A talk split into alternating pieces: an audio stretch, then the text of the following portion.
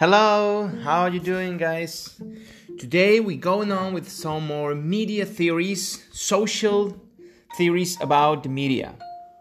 I remind you that uh, with this topic we're not only uh, analyzing how media work, but we are analyzing how media they are related with society. In which ways and how society responds to the effects that media cause on it. The first theory we are seeing today is the propaganda theory by Noam Chomsky. We probably are familiar, uh, you may be familiar with what propaganda is. Propaganda is that uh, intentioned way of using media to get a result from the audience. That's right, but it's not exactly what Chomsky defined as propaganda.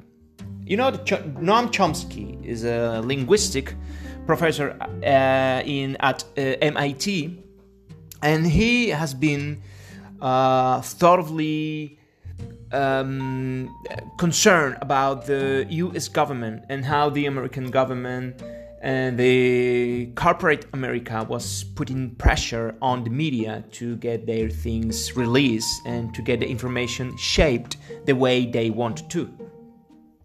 And uh, Chomsky's uh, propaganda theory became uh, very popular back in the 70s when he released this book about how the media shape uh, the conscience of people and how they respond to the interests of the big corporate and big corporations and big um, media groups in America how what is exactly the propaganda theory by Noam Chomsky? Well, the first point that, that he uh, he posits is that information is always biased, and information responds to the interest of those who are behind the big media groups. There are particular interests that dominate the mass media, and they respond, those media, they respond to that interest. He uses five filters to define how the media work in the process of picking some uh, pieces of information to be released and how they leave out some other information that they don't consider uh, important. So in this process, there is uh, quite close to what we saw uh, in the uh, agenda setting theory. This process of cherry picking pieces of information to only show the audience what you want them to see, what you want them to know, and intentionally leaving out some other pieces of information that you don't consider important for the people to know. This is exactly a process that this is the process that Chomsky defined as propaganda. And this process is set by five steps that he called five filters. It's a five filters path that companies go through to cherry pick that information, that pieces of information and that pieces of news to release them, to publish them, to make them uh, popular, to, to make them reach the big audience. But what are those five filters in Chomsky theory? Well, the first filter that all that every piece of information has to, to go through is the money. Chomsky saw that the money is getting more and more concentrated in big corporations, big media corporations. And that obviously diminished the plurality of media. So, what Chomsky saw is the more the media groups are being concentrated, the more the money is getting concentrated, the less plurality there is for small media and independent media groups to reach the people with their pieces of information. The second filter is advertisement. In the same way as companies that put money into the media for advertisement are the payers of these media groups, they can put some pressure to to decide whether some pieces of information are appropriate to be released among the audience or they are not. Those companies, the big corp- those big corporations, as customers, because they are customers of the media groups, they pay, and therefore they set the limits of what's to be told or not, or what of what is going to be the linen, what's going to be the face of some pieces of information, of some pieces of news, how these things are going to be related by the media. Customers, they are always right. The third filter are the sources. Big media groups, they always have to seek for sources of information. And those sources are controlled too by great corporations.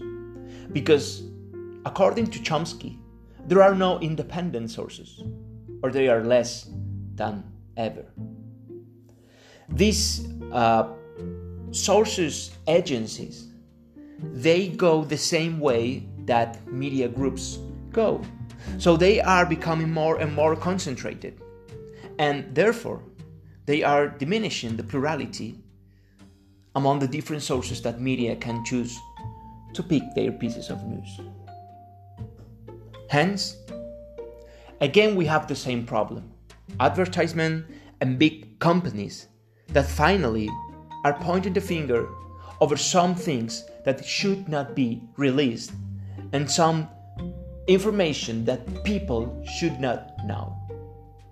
The fourth, if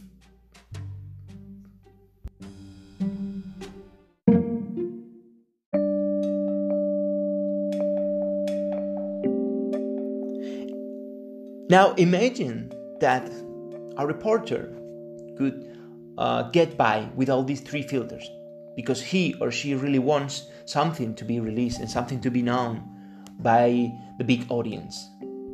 In that case, he or she will probably face at any point censorship. Censorship is the straight, the direct way of the big corporate media groups to say, halt, this is not something that people should know.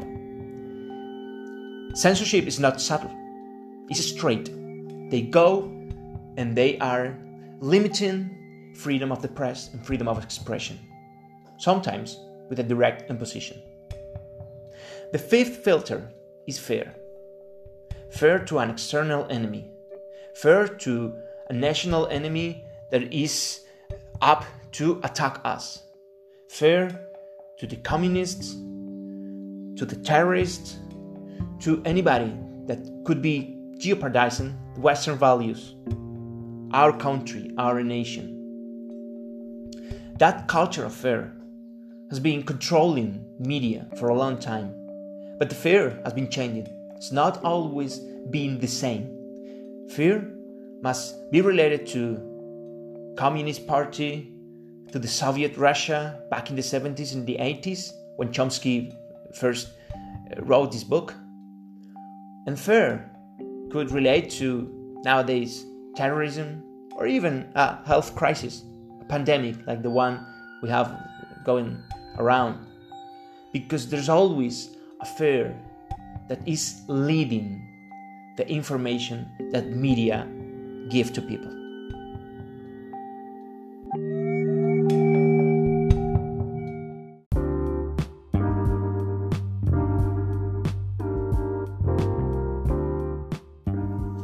Now we will jump ahead to the next part of this episode, this podcast about sociology that you are happily following. And the next part is about the normative theories of communication. But first, we should define what normative theories are. Back in the first years of communication theory, some people started to reflect about how the relationship between the government and the media should be. In this case, please note that we are talking not about the relationship between media and society, that were all the previous theories about, but we are talking about that second line the relationship between the government and the media groups. Relationship between government and media has not always been easy and probably has been always troubled. Because, as you may recall, one of the functions of the media, according to Harold Lasswell, was to watch, to surveil, the task of the government. Media should be controlling what the government is doing. They should be reporting when the government is crossing some lines, and they should be control that task in order to have an accountability about the government. Therefore, it's easy to understand that the government is not really comfortable about the role that media play. Governments don't want to be watched. They don't want to be controlled. They want to have no limits to what they are doing. And in some cases in history, governments probably went a little bit too far when it came to put some limits to the freedom of the press. That's why normative theories of communication, these theories are not trying to set, to put forth how is the government and the relationship between media and government being and how it's working, but how it should be. It's not, they are not theories in the most common sense of the word because they are not um, positing uh, theoretical backgrounds to a situation. They don't want to explain, they want to set rules. They want to establish how that relationship should be. They want to provide norms. That's why they're called normative theories.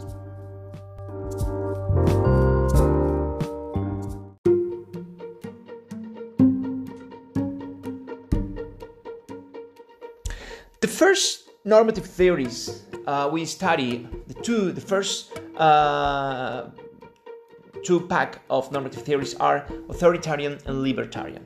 This is the classic divide between uh, media theories, because authoritarian they see the government as if it should be controlling the media but not because they don't want to be watched or they don't want or they want to escape from the surveillance of media. No what authoritarian uh, perspectives say is people should be protected. And if we want to protect our people the inhabitants of our countries we should not be giving them all the information. Censorship is a good tool of avoiding people to know too much. Because knowing too much, according to this view, could be dangerous. People could uh, be in jeopardy if they know too much, and they could be jeopardizing other people too. So, the government should take control of, of communications and should set the limits about what can be said and what cannot. Government the government can cancel and dismiss broadcasting, or even turn the information that is being provided to the people if the government considers that there is another way to make people know and what they should know about. As you may now be thinking, authoritarian theory is very dangerous and it put uh, too much stress over the over the media because in this case, there has been like a turnover, and the function that media should have, there is to control and watch the government, is now turned around. And is the government who is controlling and watching what the media uh, are saying and publishing to set the limits or even dismiss or censor what they do. On the other hand, the libertarian theory there is most related with uh, public choice theories about the freedom of individuals and how individuals should be completely in liberty to pick what they want to uh, consume or what they want to know. Obviously, this theory is absolutely against censorship. Censorship according to the libertarian theory, is not allowed by any mean. It should be no controls over the media, because knowledge is one more commodity in a world based on the rule of free trade. So, if knowledge is a commodity, we should let the people buy and sell that knowledge. Media and media groups are only companies inside a market and they are selling their products. And people, because people are responsibly enough, are responsible enough, people are free and smart enough to know and to distinguish between the good and the bad. So just as if it was a, another market, the market of information and the market of knowledge is to be let it free and freely work. Just let them to provide the people the different options and let the people choose because people are customers and customers are always smart and they always know what they need.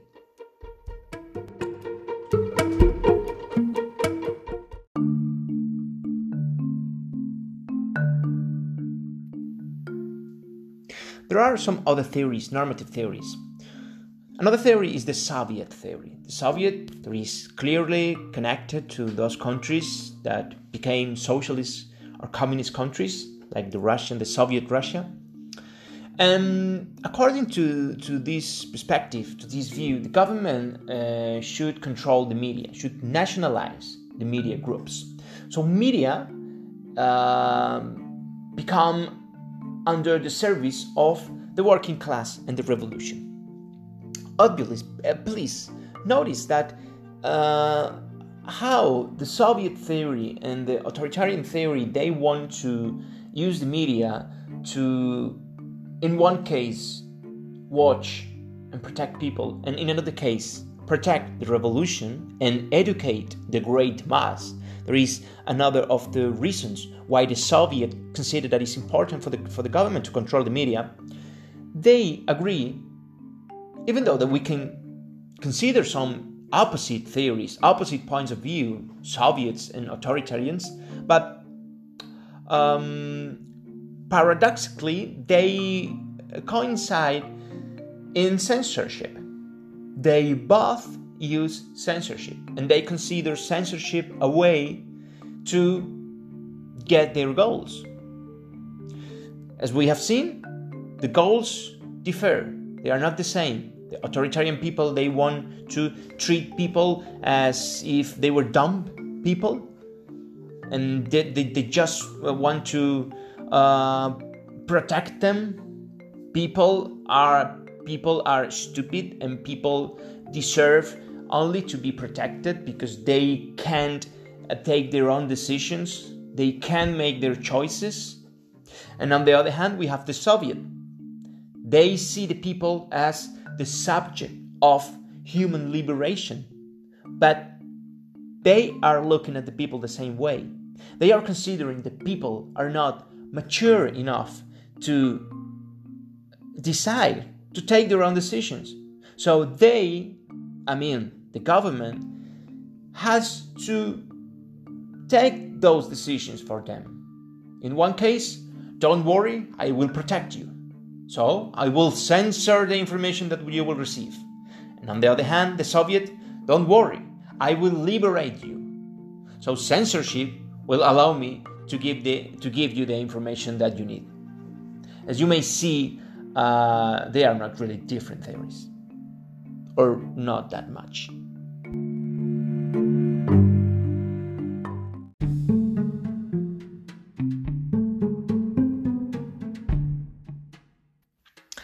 And finally, to end up with this normative theories uh, episode, we reach, we get to social responsibility theory. This theory about the social responsibility of media is the one that is rolling on all democratic countries. It, w- it was born probably the first step was uh, taken in 1949 in the United States when it was created the Commission of the Freedom of the Press. Uh, this commission that um, was obviously uh, in a in a in a harsh struggle against the McCarthyism, this movement that, uh, in order to protect America and save America from the from the communists, they wanted to uh, clearly control and limit the function of the media. this commission, um, on the contrary, they wanted to uh, provide information to the media, but at the same time, it's not only being free, absolutely free, and let the media do whatever they want and spread news the way whatever they, whatever way they want. No, they wanted to reach a point in between libertarian and authoritarian models.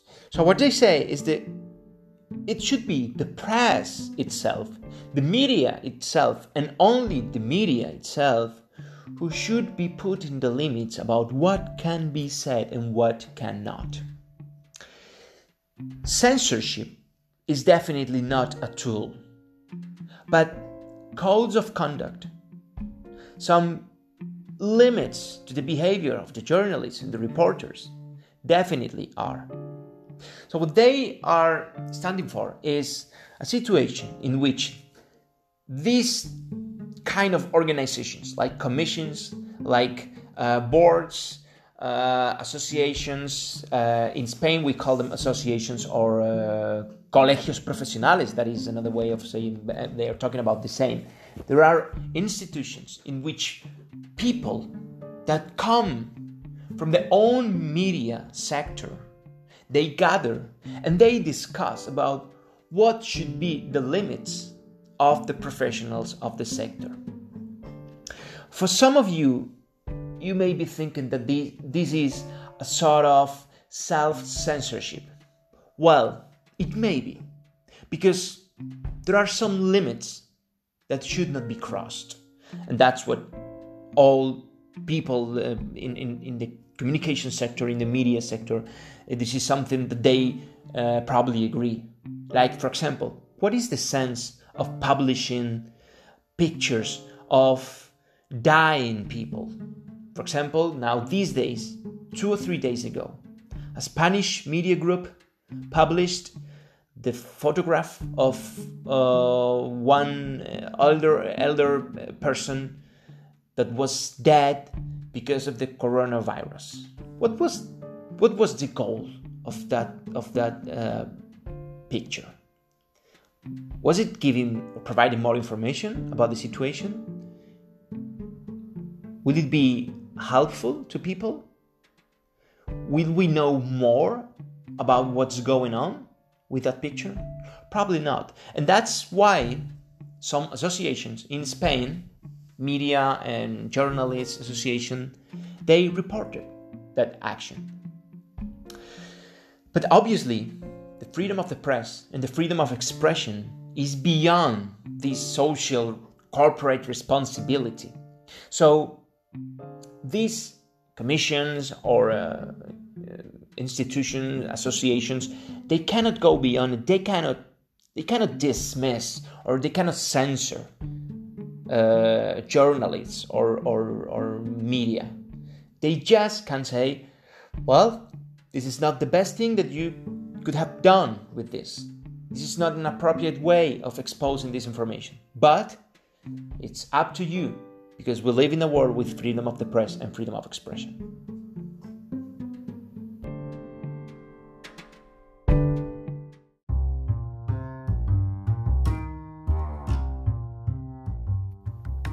And finally, the last one that became really a thing uh, probably around 30 40 years ago back in the in the in the 70s and in the 80s when um, there there was there was a loophole for some small independent groups to provide information to the public sphere. Because the question then was how can we simply that we uh, simply being um, consumers of information, how can we become transmitters to? How can we become the media? The idea, the big rule, the thumb rule at that time was let's just let's just not eat the media. Let's be the media. That was one of the big phrases, big statements. What they were meaning was the problem is not are, are not the media. We shouldn't go and destroy the media. We should become the media. Let's do the job. I mean, let's let's do the communication by ourselves. Let's create our own communication. Let's inform. Let's let's provide uh, our people with information. So they uh, by by this approach, what they created was a lot of uh, community broadcasting, broadcasting small uh, newspapers, uh, small radio stations. You know, this idea of anyone with just some technology that was mandatory then, uh, anyone could become a, a communication transmitter. Anyone can become a reporter, a journalist. Anyone can report what the the corporations are doing, what the government is doing, and how they are attacking some uh, liberties and rights of the people. This idea, obviously, very close to the new left at that time. And the truth is that even though the technology became more and more uh, important and accessible to people, because now we can really become uh, um, uh, reporters. With just one cell phone we can go outside we can take some shots and we can uh, publish them on, on twitter on facebook and we can say yeah i'm doing the task i'm doing the job of a journalist. But the truth is that this perspective uh, it became less and less important and finally it, it was really seen as something old-fashioned because um, the responsible social responsible theory uh, it was the one that finally gained the control over how the media should relate with the government. Okay guys so these were the five big normative theories. Obviously inside every one of them there are there are a lot of they, they branch out in lots of different theories that has been released for the last years, but I just wanted you to know what are the fifth, the, the, the big five uh, normative theories, and just also take a look, a quick, take a look quickly to the propaganda theory by Noam Chomsky. So with this, with all this, we ended up with the podcast of this week. So again, be safe, take care of yourself, and take care of each other too. Bye bye.